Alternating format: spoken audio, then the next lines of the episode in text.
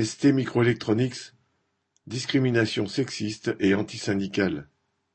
Dix salariés de ST Microelectronics, entreprise de semi-conducteurs installée à Grenoble et Crolles, voient l'aboutissement d'un combat juridique de huit ans se concrétiser par la condamnation en cour d'appel de leur direction. Elle devra leur verser huit cent mille euros d'indemnité en réparation de préjudices professionnels et moraux pour discrimination salariale liée au sexe. Il restera à fixer un montant pour les rappels de salaire et d'éventuelles promotions. Une paille pour cette entreprise de cinquante mille salariés, arrosée de millions d'aides publiques, dont les profits se sont élevés à quatre milliards de dollars en 2022 et qui promet encore plus cette année.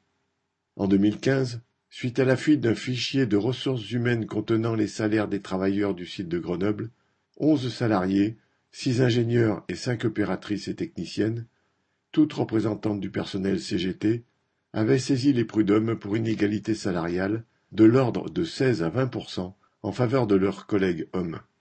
Une des salariées, juge prud'homale, a fait l'objet d'un jugement à part et est en attente.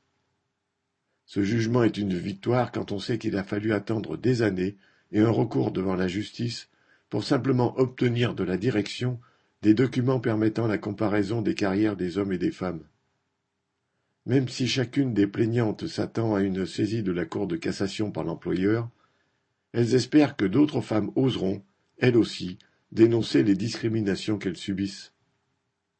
Correspondant Hello.